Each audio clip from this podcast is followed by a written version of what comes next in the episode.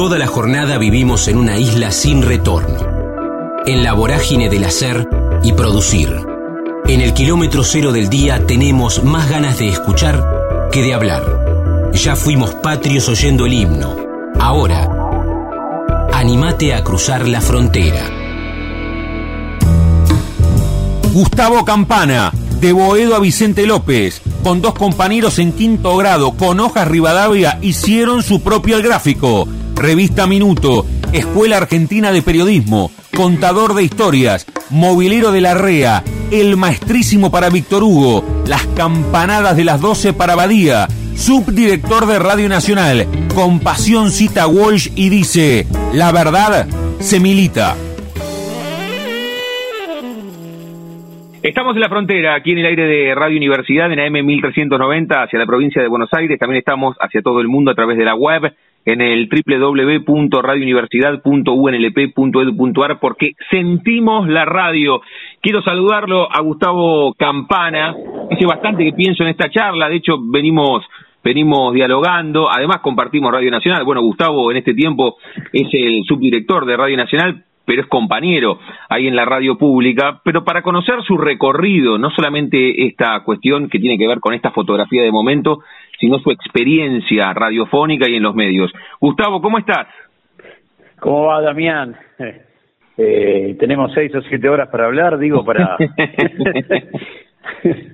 claro, porque, porque, porque es un recorrido... A ver, a ver, pero es un recorrido frondoso, pero a ver, lo mismo, lo mismo le pregunto Gustavo, a los, a los artistas, a los músicos, a los actores, a, a todos, si encuentran haciendo la retrospectiva la primera fotografía que los linkea a lo que aman, a su vocación que convierten en este caso en profesión. La primera, no cuando empezaste a trabajar, sino cuando tenías tres o cuatro años, cinco, seis, no sé, ubicalo vos, que empezaste en este recorrido periodístico, leyendo un diario en el comedor de la casa de tus viejos o escuchando la radio. ¿Cómo empezás con tu amor por el medio?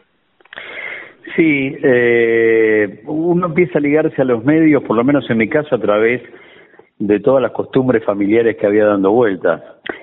La, la radio casi encendida de manera permanente a partir de primera hora de la tarde, la tele empieza a ocupar un, un lugar más o menos importante, a la noche monopoliza todo y el diario siempre presente.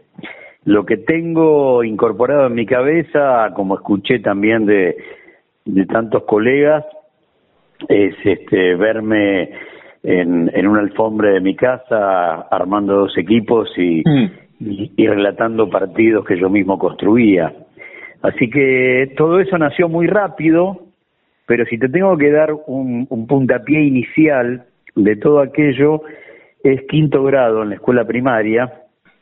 Eh, teníamos un par de equipos de fútbol en esas primarias de, de varones, donde la pelota era, era esencial.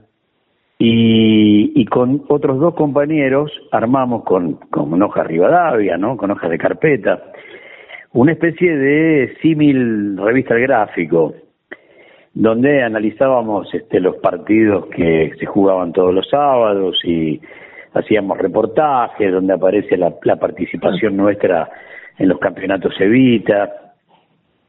Y los, los tres, los tres que hacíamos eso, fuimos periodistas. Eso es, es, es una cosa increíble porque no, no, no se da tan, tan fuerte el asunto.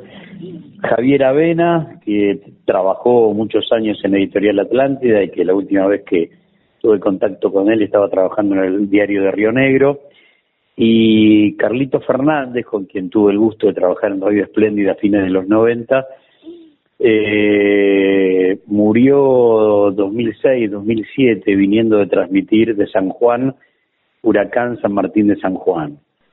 Eh, la verdad es que ese es, el, ese es un momento bisagra donde yo descubro que la mano viene por ahí y que si alguna si alguna cosa me provocaba algo muy fuerte era contar historias, ¿no? Y, creo que nosotros somos eso, somos contadores de historias, historias que pasaron hace cinco segundos o cinco mil millones de años.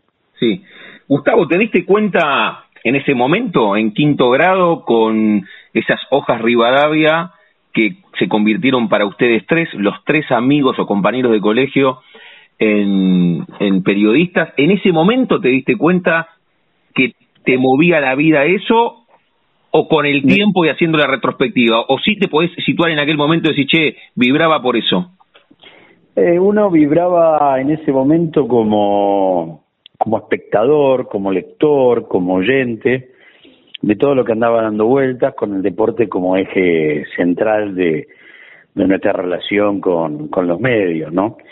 Eh, pero sí hay una decisión clara cuando estoy en tercer año del secundario y, y fíjate vos, en aquel momento, estoy hablando de finales de los 70, eh, casi había como una especie de ley no escrita de que el periodismo arrancaba por lo gráfico. Después podía tomar eh, cualquier otro rumbo, pero siempre arrancaba por lo gráfico. Y entonces, ante esa decisión, ya estábamos viviendo en Vicente López y 1978 yo eh, turno vespertino en el secundario, me voy a estudiar mecanografía al Instituto Olivos, convencido que mi destino va a tener que ver con, con el periodismo. Así que tengo también ese recuerdo de decenas y decenas y decenas de Olivetti con tablero negro, con teclado negro, y es el día de hoy que, que escribo de la misma manera, ¿no? Con los 10 dedos, con 8 de los 10 dedos sobre la línea del medio y con los dedos gordos en la barra espaciadora. Eh, así que la cosa tuvo una construcción que fue paso a paso, pero, pero muy sólida, hasta terminar el secundario en el 80 y en el 81 entrar a la Escuela Argentina de Periodismo. Bueno, ese, ese es otro capítulo le digo a Gustavo Campana, con quien estamos charlando, es colega, es compañero en Radio Nacional, hoy además es el subdirector de Radio Nacional, pero es la última fotografía, por eso lo, decía en el comienzo y lo charlé con él, que, que me parecía atractivo contar el recorrido, la historia. Recién decías, Gustavo, en ese momento ya estábamos en Vicente López, ese quinto grado y la infancia, ¿dónde fue con la radio encendida eh, por las tardes y, la omnipresencia en la noche. ¿Dónde, dónde fue tu infancia? Bueno, eh, partida en dos. Eh, mi familia, toda de Buedo, de Castro Barros, entre Inclan e Independencia, a, cuatro cuadras del gasómetro. Mm. Eh, casa de mi bisabuelo, de mi bisabuelo, de mi abuelo, de mi viejo, la mía. Hasta que cuando yo tenía seis años, eh, a mi viejo le sale la posibilidad de un laburo en una portería en el barrio de Belgrano, Amenábar entre Sucre y Echeverría. Así que toda mi primaria es en el barrio de Belgrano, en, la escuela 5, en la Juan Bautista Alberdi de, de Kramer y Juramento. Y después nos vamos a, Vicente López, donde yo arranco el, el comercial de Vicente López toda mi, mi escuela secundaria y todavía seguimos este, viviendo en, en Vicente López.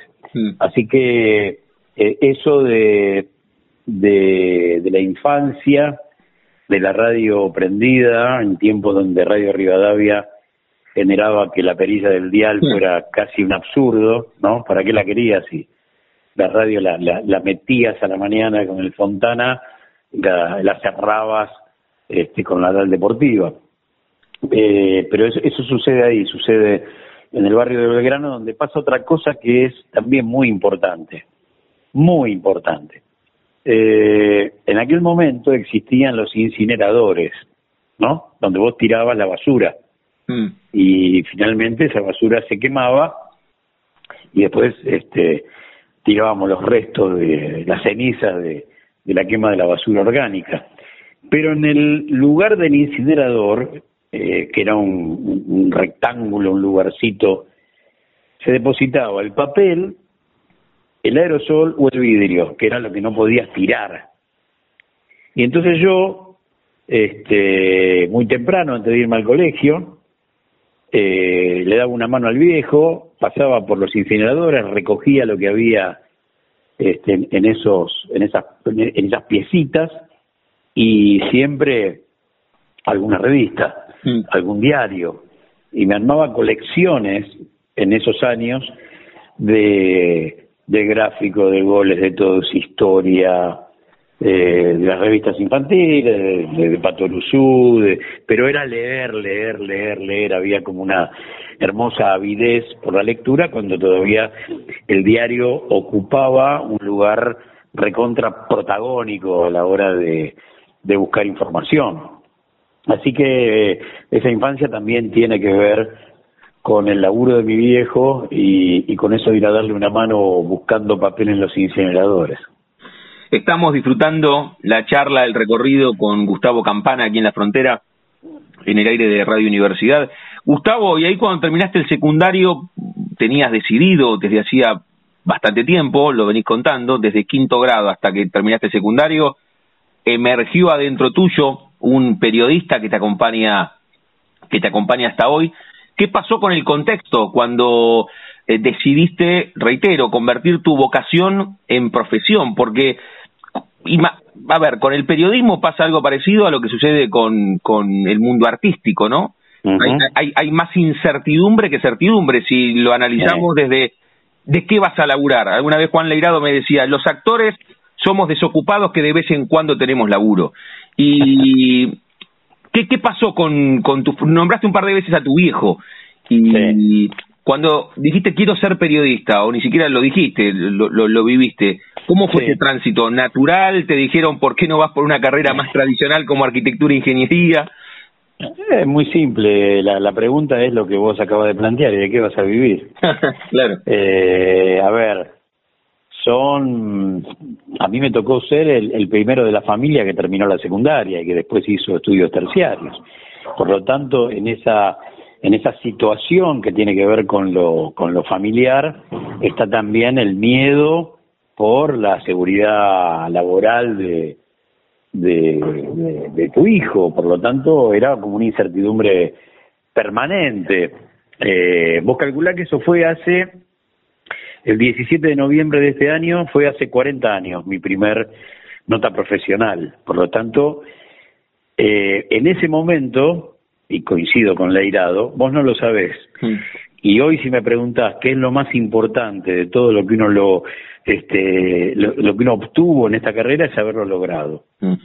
Yo lo siento así, es como decir, escribís la primera nota y no sabés si van a ser cinco más, diez más, un año más, y son 40 años. Mm. Entonces, en esa construcción eh, cuando llegas a, al momento de decir, bueno, ¿y qué fue lo más importante?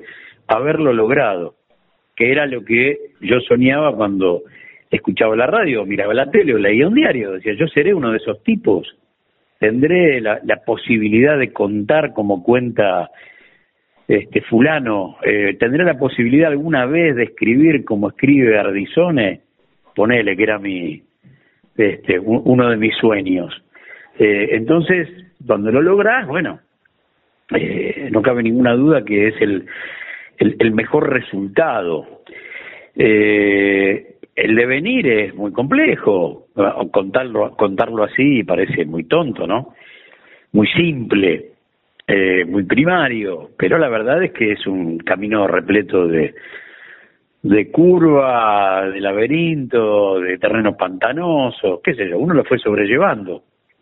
En mi caso, a partir de ese momento no laburé de otra cosa, entonces llevo 40 años ininterrumpidos eh, en el periodismo, en todos los formatos posibles.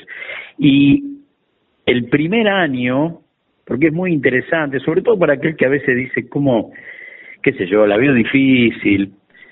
Salgo de la secundaria, ingreso a la colimba, en la séptima de Morón. Ah, hiciste la colimba, mira. Hago la colimba en el 81. Y, y un día, después de la instrucción, cae un alférez, Fuerza Aérea, y pregunta, ¿quiénes están estudiando? Y no me preguntes por qué, yo sabiendo que hacía la colimba, fui y me anoté para primer año en la Escuela Argentina de Periodismo. Y en ese momento levantamos la mano, creo que éramos 25 o 23. Por lo tanto, yo hago primer año de periodismo mientras estoy en la colimba. salía a las 5 de la tarde de Morón y me reincorporaba a las 5 de la mañana del otro día todos los santos días.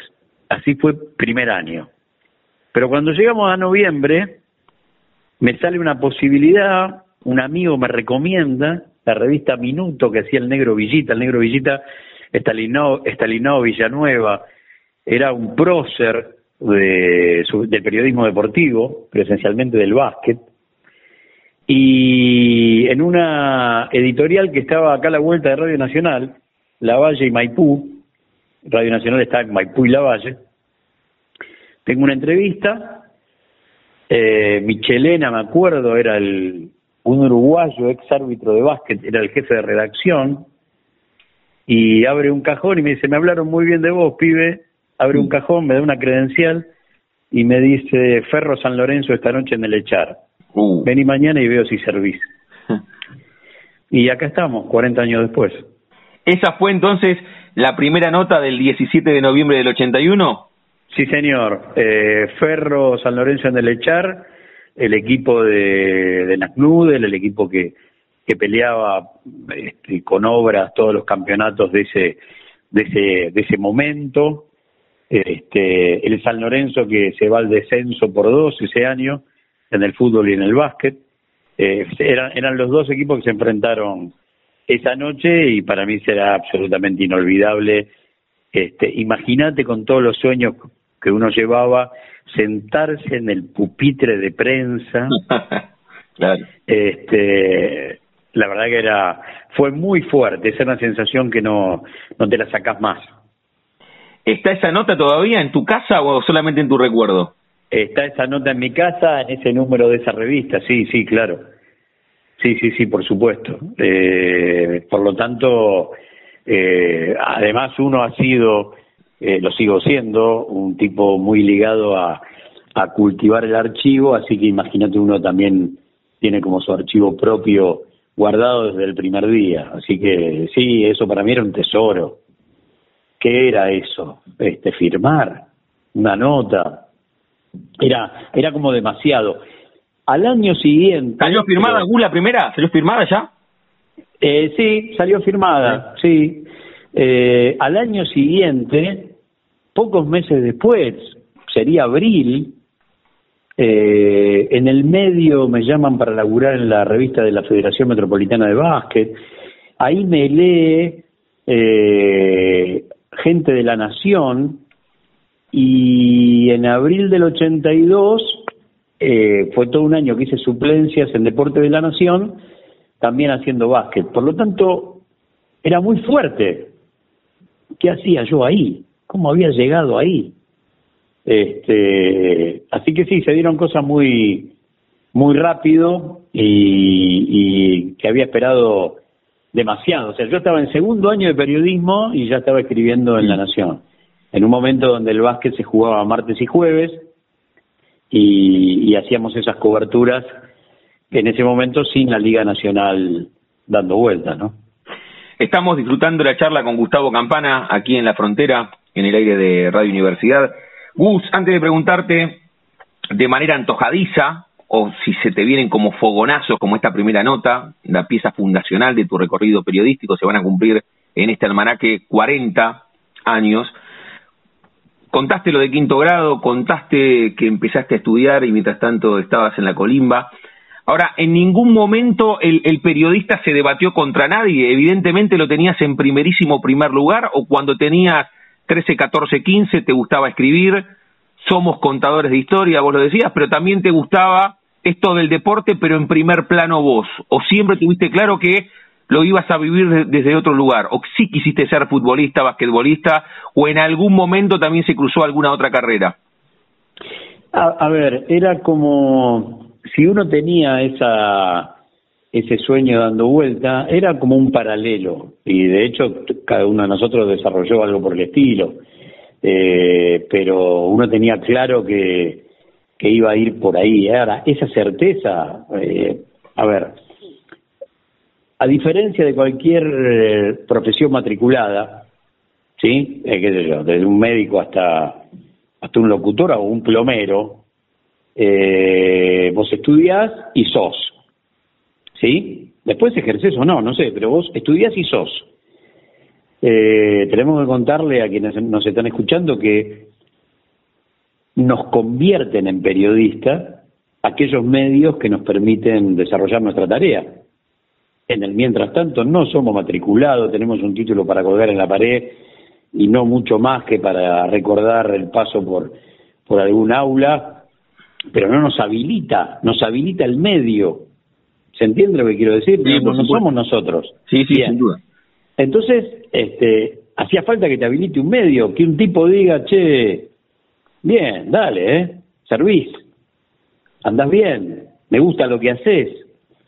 Y seguir creciendo para, para poder hacerlo cada vez mejor y seguir sorteando obstáculos, pero eh, es fuerte el asunto, porque vos decís, no sé, un tipo se recibe de abogado, va, pone su buffet y le irá bien o mal. Nosotros no, nosotros necesitamos ese examen frente al medio que el, y que el, el medio nos convierta en el profesional que fuimos. Y que el miedo también, porque ahí el inconsciente, ¿no? También. y porque, a ver, vos no, el, periodista, por lo menos para mí en ese momento, hoy es más cercano, en los medios hay 15 mil millones de, de ofertas mediáticas y en aquel momento tenías tres o cuatro diarios, cuatro canales de televisión abierta, ocho, nueve, diez radios, todas de AM. La oferta era muy chiquita. Mm. No, no, no.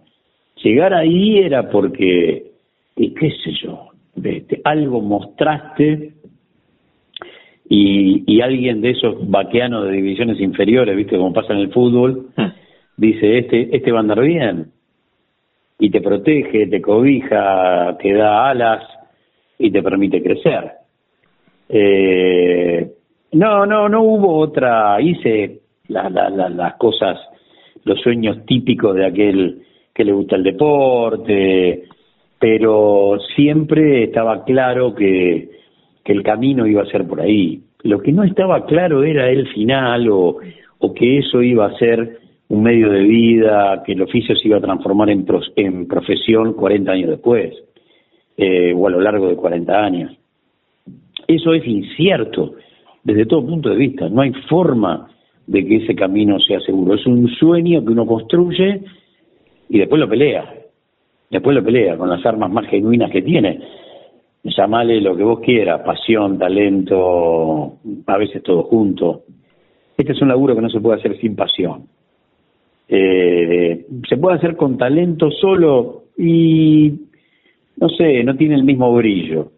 Ahora, un poquito de talento y mucha pasión y, y es impresionante, sobre todo eh, cuando vos tenés eh, algo así como un, un, una especie de contrato con, tu profesión que es muy fuerte. Yo es como que tengo como frase de cabecera aquello de Walsh de la verdad semillita y, y sobre esa base construyo desde el primer día.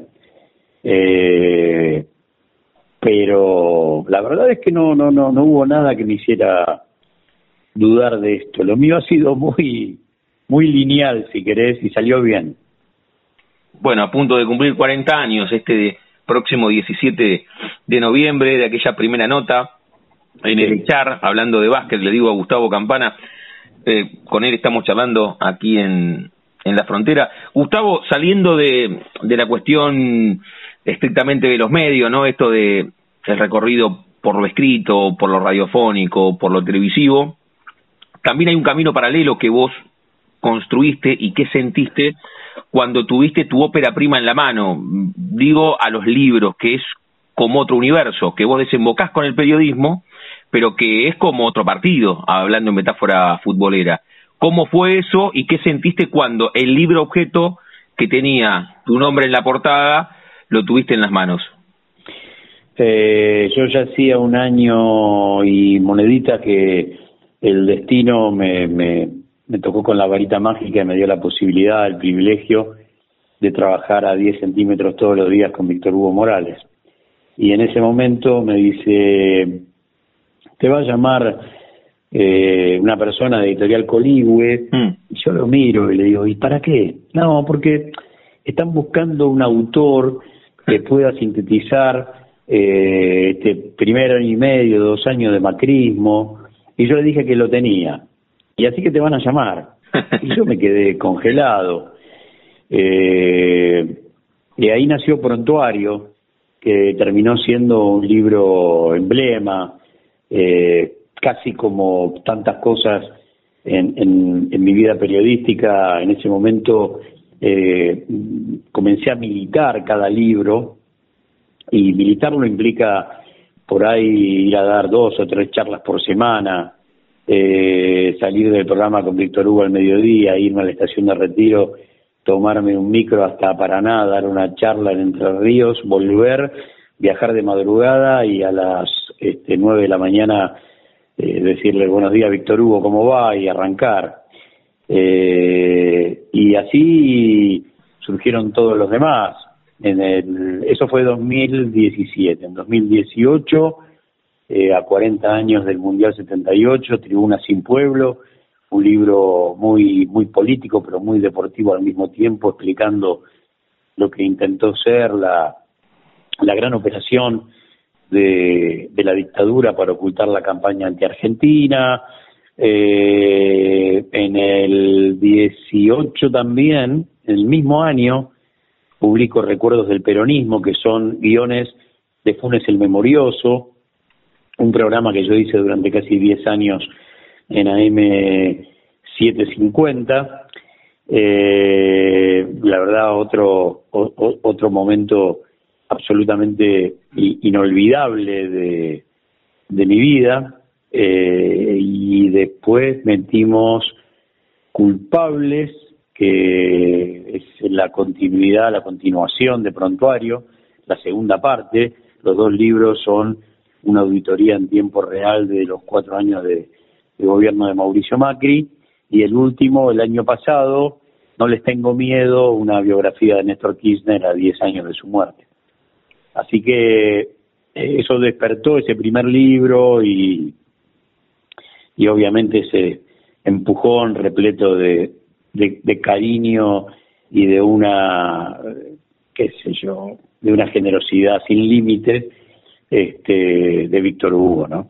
Uno ya a esta altura sabe que no hace falta que Víctor Hugo te toque para convertir en mágico tu presente. Te roza en la escalera de la radio y, ya está.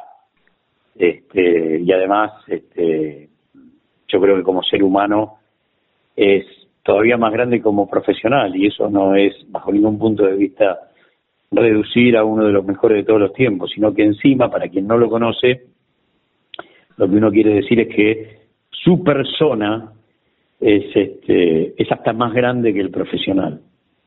Qué maravilla, Gustavo, que lo pongas, que lo pongas en palabras, porque entonces el escritor surge con esa barnizada de, de Víctor Hugo, pero tenés algo para agradecerle a, a Macri entonces, o sea, nacés por, por la gestión de Macri nace el escritor. Sí, no solamente eso, sino los cuatro años con, con Víctor Hugo. Yo ya laburaba en la 750, yo estaba en la 750 desde su nacimiento, desde el primer día en 2010. Y también en 2010 ingreso a Radio Nacional, el mismo año. Eh, y salgo del aire ante la llegada del macrismo eh, y vuelvo a mi trabajo de coordinador del fin de semana. Yo trabajaba con Victoria Torres haciendo las tardes de las 7.50 y la radio decide este, decirle a Víctor Hugo que hay dos personas que lo van a acompañar. Eh, Víctor Hugo no nos conocía, no, no tenían la menor idea de quiénes éramos nosotros y le dan material nuestro. Eh, Víctor Hugo compra enseguida, nos adopta y así salimos a la cancha pero esos cuatro años que para mí pintaban medio de, bronca, de silencio y de oscuridad, eh, significan una bisagra en mi carrera, porque eh, eh, estar al lado de él implica eh, tener una e, esa visibilidad que parte del bautismo de Víctor Hugo diciendo barbaridades sobre uno, toda la mañana viendo el programa diciendo cómo va, maestrísimo, Gustavo Campana. Maestrísimo me, me dice no y cuando voy a la cola de la verdulería y el tipo me mm. dice, usted es el que labura con Víctor Hugo, ¿cómo va, maestrísimo? Eso no hay, vos, vos que sos parte de los medios, que sabés de lo que hablo, entendés perfectamente que no hay guita que lo pague, no, porque cualquier cosa que Víctor Hugo dice de uno, tu tía lo amplifica por diez. Estoy poniendo una metáfora, ¿no? Tu tía, el vecino de enfrente, este, Víctor Hugo dijo que vos, y, y vos te quedás como diciendo, ah, pucha, qué bárbaro, cuánta, cuánta generosidad. Eh, bueno. Pero vos eh, sabés, Gus, que que, eso se da más allá de la generosidad de, de Víctor Hugo, porque lo charlamos un poco en la interna. va a ser difícil para vos responder esto, porque uno puede estar o no de acuerdo con vos ideológicamente, en, mi caso sí, pero vos tenés una, una claridad conceptual que es muy difícil de... Mira, a, mí me parece que, que muchas veces los que gritan no tienen razón, y vos hablas en un tono de, de, los que saben que están seguros de lo que dicen, no solamente seguros desde de estar convencidos desde la pasión, sino por ser estudiosos. Entonces, esto te lo deben haber dicho un millón de veces, llegamos casi al final de la charla y, y, te lo quería marcar, pero tendrá que ver con, con, esos, con esos diarios que vos recogías cuando eras pibe y se los llevabas a tu viejo y con un lector voraz, porque vos tenés adentro de tu cabeza una biblioteca entera. Y uno, a ver, sí, eh, uno lo que cada uno de nosotros tiene una, una habilidad, qué sé yo, este, como sucede en cualquier laburo, como le pasa al futbolista, no sé, maneja mejor la zurda que la izquierda, que la, que la derecha, te va bien en el cabezazo o qué sé yo, o haces de la velocidad un, un punto de diferencia. Eh, lo mío, entre muchas otras cosas, es la de articular eh, historias del archivo para explicar el presente. Eso es algo que me nació desde el primer día y lo hago en cualquier rubro. Eh, estoy absolutamente convencido que en el pasado están guardados todos los secretos del presente y el futuro y que la, cualquier historia que está hoy en la tapa del diario tiene un kilómetro cero que cuando vos te apoderás de ese kilómetro cero, ahí terminás de entender el porqué de las causas que generan ciertos efectos. Eh, cuando vos te apoderás de eso, de esa matriz de laburo, y no la abandonás más. Entonces, eh, Víctor Hugo descubrió eso muy rápido y yo era esa pata dentro de, del programa, la posibilidad de explicar de raíz fenómenos que parecían nuevos y que en realidad eran muy viejos. Eso tiene mucho que ver, y, te cierro el concepto, con un país en disputa desde hace 211 años. La República Argentina es una batalla inconclusa entre el modelo de país y el proyecto de colonia. Eh, por lo tanto, uno ahí encuentra la explicación al absurdo de decir, pero bueno, al final la historia es una especie de capricho circular y siempre estamos en el mismo lugar. No, estamos en el mismo lugar gritando por lo mismo que gritaban mi bisabuelo, mi abuelo y mi viejo, porque la batalla está inconclusa. Y entonces hasta que hasta que eso no suceda, hasta que no haya un veredicto, que quizá no lo veamos nunca, eh, yo seguiré peleando por las mismas cosas que peleaban mi bisabuelo, mi viejo y mi abuelo. Eh, y seguirán siendo las cosas por las que pelean mis hijos y mis nietos. Así que en ese sentido, cuando vos terminás de entenderlo, y bueno, a mí me habla de flexibilización laboral y lo mm. primero que me acuerdo son los 800 cadáveres de la Semana Trágica de 1919 en los talleres de Bacena, en la frontera entre, entre Buedo y, y Parque Patricios, en la metalúrgica Bacena, que cuando uno dice Bacena dice Krieger Bacena, y esos 800 cadáveres de anarquistas y socialistas son por pedir ocho horas de trabajo. En la línea de tiempo de un país, entre 1919 y 2021, son cinco minutos. Hmm. Esto fue anoche. te pongo ese punto de partida y puedo seguir por los 1.400 fusilados de la Patagonia en 1921, por los 600 masacrados de la Forestal y así sucesivamente. Entonces, uno ahí termina de entender el porqué, ¿no? O dice, pero, qué sé yo, y la patronal y esto y los derechos y...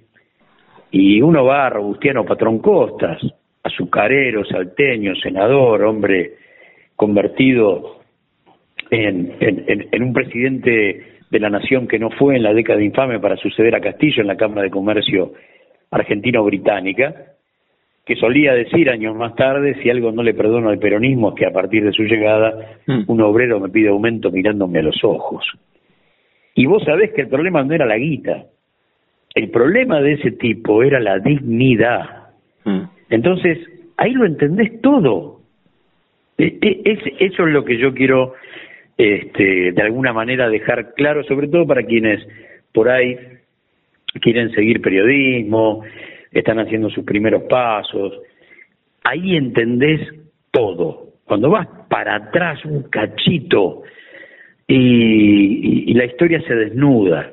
E, y esto es lo más lo más importante, pero pasen, a ver, en el fútbol, en el boxeo, en el automovilismo, en la política, en el cine, en la música, es ir un cachito para atrás, ¿no? Y, tratar de observar qué hicieron algunos hombres y mujeres y te vas a dar cuenta de por qué haces lo que haces en el presente. Elaboración de pastas frescas y pizzas para hornear, El Banquete. Somos un clásico en la ciudad desde hace 15 años. Hacenos tu pedido al 221-554-2004. Encontranos también en Instagram, El Banquete. Especialistas elaborando pizzas y pastas. La frontera, el refugio de los que se animan a cruzar. Estamos disfrutando la charla con Gustavo Campana. Lo vamos a dejar, o lo voy a dejar seguir con, con su día, pero me, quedan un par para cerrar, Gus, si tenés cinco minutos más. Sí, obviamente.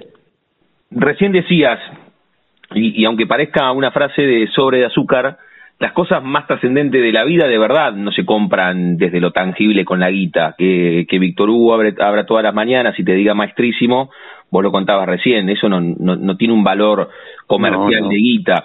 ¿Qué significa desde, desde también, desde los intangibles, desde lo emocional, en este año que se cumplen 40 años desde aquella primera nota, con el recorrido de tus viejos laburantes y tu bisabuelo y tu abuelo, ser subdirector de Radio Nacional, que no es cualquier radio, es la radio más grande de la Argentina, es la radio de la patria, es la radio de bandera. ¿Qué significa desde, desde lo emocional para vos? Bueno, eh, seguramente con el tiempo uno va a, a, ver en perspectiva algunas cosas un poco más claras. ¿Y por qué lo digo? Porque nos tocó ser la administración de la pandemia la dirección de la radio de la pandemia. Tuvimos solamente dos meses liberados de pandemia y entonces vos tenés una responsabilidad sobre 1.300 trabajadores y, y 49 radios que, que, que, recién en los últimos días empieza como a, a clarear, pero hasta ahora era estar pensando en cómo estirar un presupuesto flaco e, e inexistente para desinfección de estudios, compra de barbijos, alcohol en gel, eh, campaña de vacunación antigripal para los compañeros, sacarlos del transporte público y, colocarlos en, taxis y, para eso es, este, qué sé yo, multiplicar los panes que no tenés. Eh, hasta ahora hemos sido eso, uno sueña con tener revancha, ¿no? Dentro de este tiempo en el que estemos por acá y poder gestionar algo más parecido a lo que soñamos cuando llegamos, que tenía que ver con recuperar esa radio que sobre finales de 2015 estaba cuarta y la recibimos que ni siquiera medía, ¿no? No, no era que estaba última, no medía, estaba en otras radios, como, como aparece dentro de, las mediciones. Así que uno espera esa revancha como para irse con, con un sabor un poco más dulce. Igualmente la experiencia fue impresionante. Este, la verdad que eh, el, hecho de gestionar en, el, en la oscuridad de la pandemia y, la verdad sin, sin recursos o con recursos muy escasos, este, la verdad que es muy importante. Uno se va con, con un bagaje muy, muy, muy fuerte termina de entender un montón de, de otras cosas que son, que son este, tan importantes como, como la gestión en sí. A ver, si yo tengo 10 años de laburo en la radio, este año estoy cumpliendo 11, y hace un año y medio que, estoy en la dirección, llegué a la dirección conociendo cada baldosa. Mm. Eso tiene una importancia que a veces, te, la comparo con los cambios ministeriales de los últimos días, donde se buscó mayor experiencia para gestionar más rápido. Es cierto, cuando aparece un ministro que conoce hasta los tipos que sirven el café, dentro de su cartera, todo se simplifica. Porque vos tenés que tener algo así como la llave para vencer mm. la burocracia, el enemigo, porque el enemigo siempre existe, y es importante tener vaquianos que, que te den una mano o que sean parte de la conducción para que vos no gastes casi todo el tiempo de tu mandato en saber cómo era. Entonces ahí es donde uno tiene una pequeña diferencia. Y después veremos, ojalá que tengamos esa revancha y podamos... Mira, eh, cada vez que lo veo a Víctor Hugo, y lo vemos seguido, porque por suerte lo tenemos, lo tenemos acá, lo pueden gozar ustedes este, en, el equipo deportivo, cada vez que quedamos un ratito solos, ¿sabes qué me pregunta? Es, es increíble. Hmm. ¿Sos feliz? Hmm. Es esa la pregunta. Eh, y yo le digo, mira, qué sé yo, eh, estamos intentando, no sé, no, no, no, no, no vinimos para esto, pero tenemos que hacerlo y, y ojalá, ojalá pueda terminar esto y decirte sí, este, fui feliz. Y, y, y después un día me doy cuenta que ese fui feliz es algo así como para decir, me tenés que justificar que valió la pena que no esté laburando conmigo todos los días. y para eso tenés que decirme que sos feliz, dejate de joder. Eh, así que, lo, qué sé yo, uno espera poder tener esa, esa radio con la que soñó, ponerle de pie. Hemos hecho muchas cosas, ¿eh? no es que yo, cuando hago el balance, hemos hecho muchísimas cosas, sobre todo políticas federales que por ahí no, no, no se ven tanto en Buenos Aires, pero eh, somos uno de los conglomerados radiales más grandes que hay en el planeta. No, no hay país que tenga 49 radios. En realidad 50 contando la Antártida. Eh, y, bueno, hemos desarrollado muchas políticas federales. Tres o cuatro tractores que, son históricos y, que, que nunca habían sucedido en la historia nacional y, y otros y otros vagones de ese tren que, que, que tiran y, y que apuntan hacia un, hacia un rumbo este, muy, como si fuera un sonido coral Radio Nacional, armado por todas las tonadas de todo el país, sus este, costumbres, sus, este, sus, propias historias. Eh, bueno, vamos para ese lado y eso, eso sí a uno lo hace feliz. eso sí a uno lo hace feliz la charla con Gustavo Campana aquí en, en la frontera, en el aire de Radio Universidad. Nos quedamos con esta última fotografía. Eh, eh, es periodista, es escritor, pero además en este momento, en este calendario 2021, es el subdirector de Radio Nacional. Gus, cerramos cada una de las charlas jugando con el nombre de nuestro envío. A, a todos y a todas les pregunto si tienen un momento frontera en sus vidas, que no se refiere a un lugar geográfico, sino un momento rupturista, bisagra, decisivo en las vidas de cada uno, que puede ser desde lo personal o desde lo profesional. Esa primera nota que escribiste el 17 de noviembre del 81, la paternidad, haber laburado con Víctor Hugo y, estabas en la 750 y te dijeron mañana empezás. Tu primer libro, ser director de, ser subdirector de Radio Nacional, es difícil, ¿no? Porque en, las vidas hay muchos momentos donde donde el tren cambia, viste que, que pero tal vez haya uno o, en quinto grado cuando estabas haciendo con tus dos compañeros el gráfico en la soja de Rivadavia.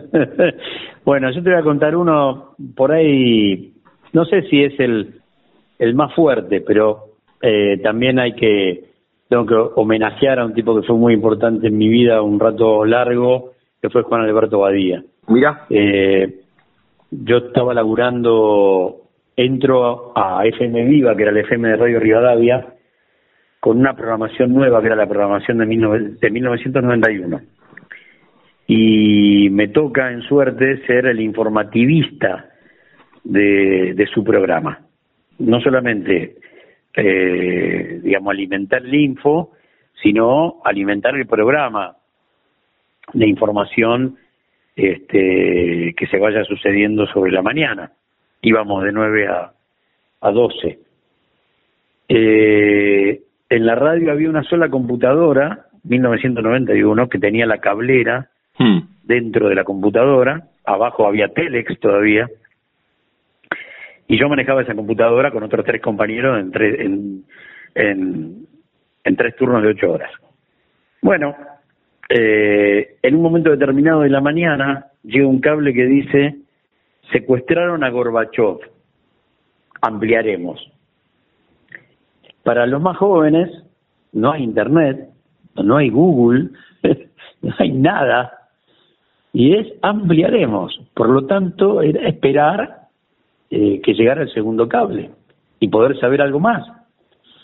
Todavía, obviamente, existía la Unión Soviética, eh, estamos hablando de el primero o el segundo de los dos hombres más importantes del mundo, y lo habían secuestrado. Secuestraron a Gorbachev, ampliaremos. Le entrego el cable a Guillermo Quintero, que era el productor de, periodístico del programa, él se lo da a Juan, Juan lo lee y sale Juan del estudio y me dice, ¿te animas a contar en la cantidad de líneas que quieras, pero tiene que ser ya la perestroika, o desde la revolución rusa la perestroika, bueno, no sé si te estoy pidiendo una locura, bueno, hace algo.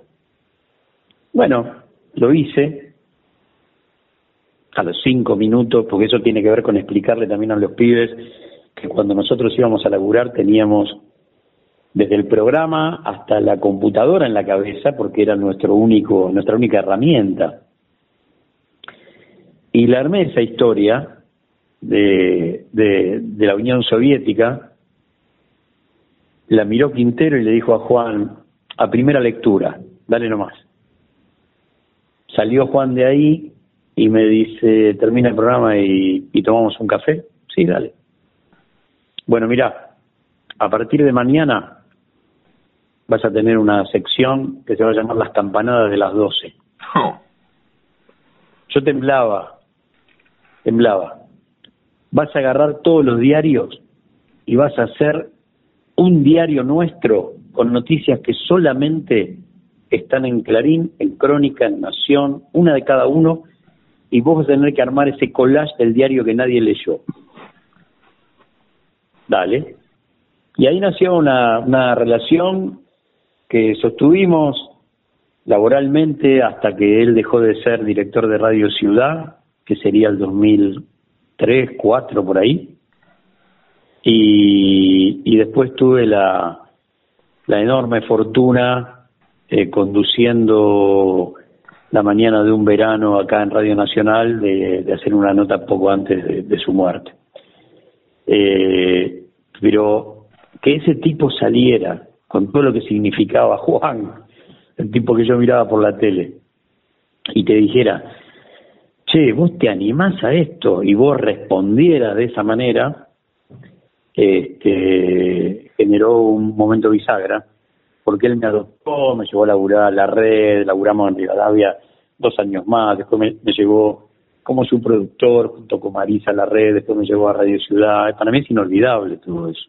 Gozar de la confianza de Juan, este, es, Juan un día me llama y me dice, hay que hacer radiodocumentales para la BBC de Londres. Es un acuerdo que tenemos con Radio Ciudad. Bien, ¿y qué equipo tenés? No, mira, mm, vas a ser vos y dos o tres personas más, pero yo sé que vos lo vas a hacer. Hmm. Eh, entonces, en ese momento decís, bueno, no sé, a, no sé a dónde llegué, pero a algún lado llegué. Llegué a algún lugar, con esta profesión llegué a algún lugar.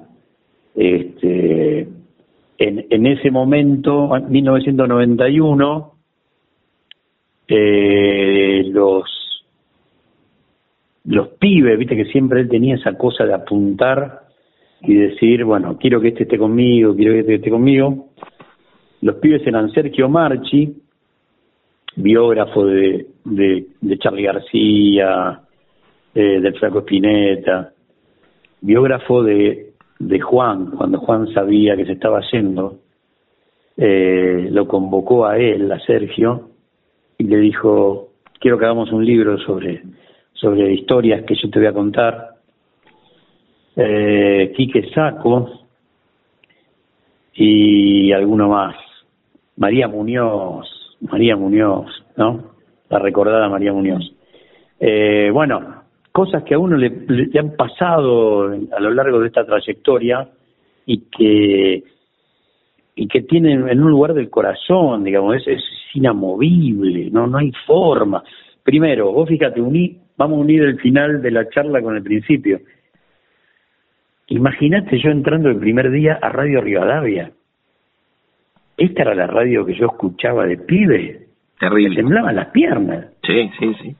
Decías, todavía estaba vivo Muñoz, uno muy crítico de un montón de cosas, su posición política frente a la última dictadura, no solo el Mundial 78, sino la vergüenza de, del 79, enfrentando a la Comisión Interamericana de, de, de, Derechos Humanos cuando Argentina gana el Mundial Juvenil y Radio Rivadavia organiza la marcha para enfrentar a, a, los familiares y víctimas del terrorismo de Estado que estaban brindando su testimonio ahí en Avenida de Mayo. Digo, había muchas cosas para... Pero todavía estaba la REA, otra, mirá, estaba la REA eh, y yo, eh, es increíble, pero la REA se toma vacaciones, sería 2014, no me acuerdo, y me dicen a mí, ¿lo reemplazás vos?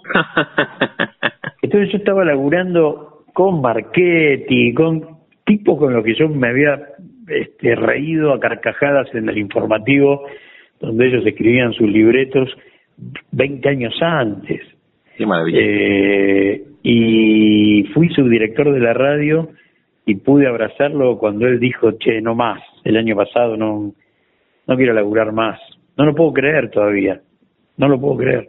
Me hizo una nota cuando saqué el libro de Néstor y contó cosas, porque, ah, bueno, pará, me estoy olvidando de un dato fundamental cuando hablo de la REA. Yo fui su movilero, 92-93 y me entró a contar cosas, no era que yo no me acordaba, pero me entró a contar cosas de, de notas cuando yo era movilero. Y digo, no lo puedo creer, este tipo me está, me está contando esto. Eh, bueno, como ves, qué sé yo, fue linda la historia, sigue siendo hermosa y, y uno lo logró, ya está. Este, no, no, uno, uno ahí está pago en haberlo logrado. En el momento en que, en que uno quería hacerlo, eh, miraba y escuchaba a muchos tipos con los que después laburé.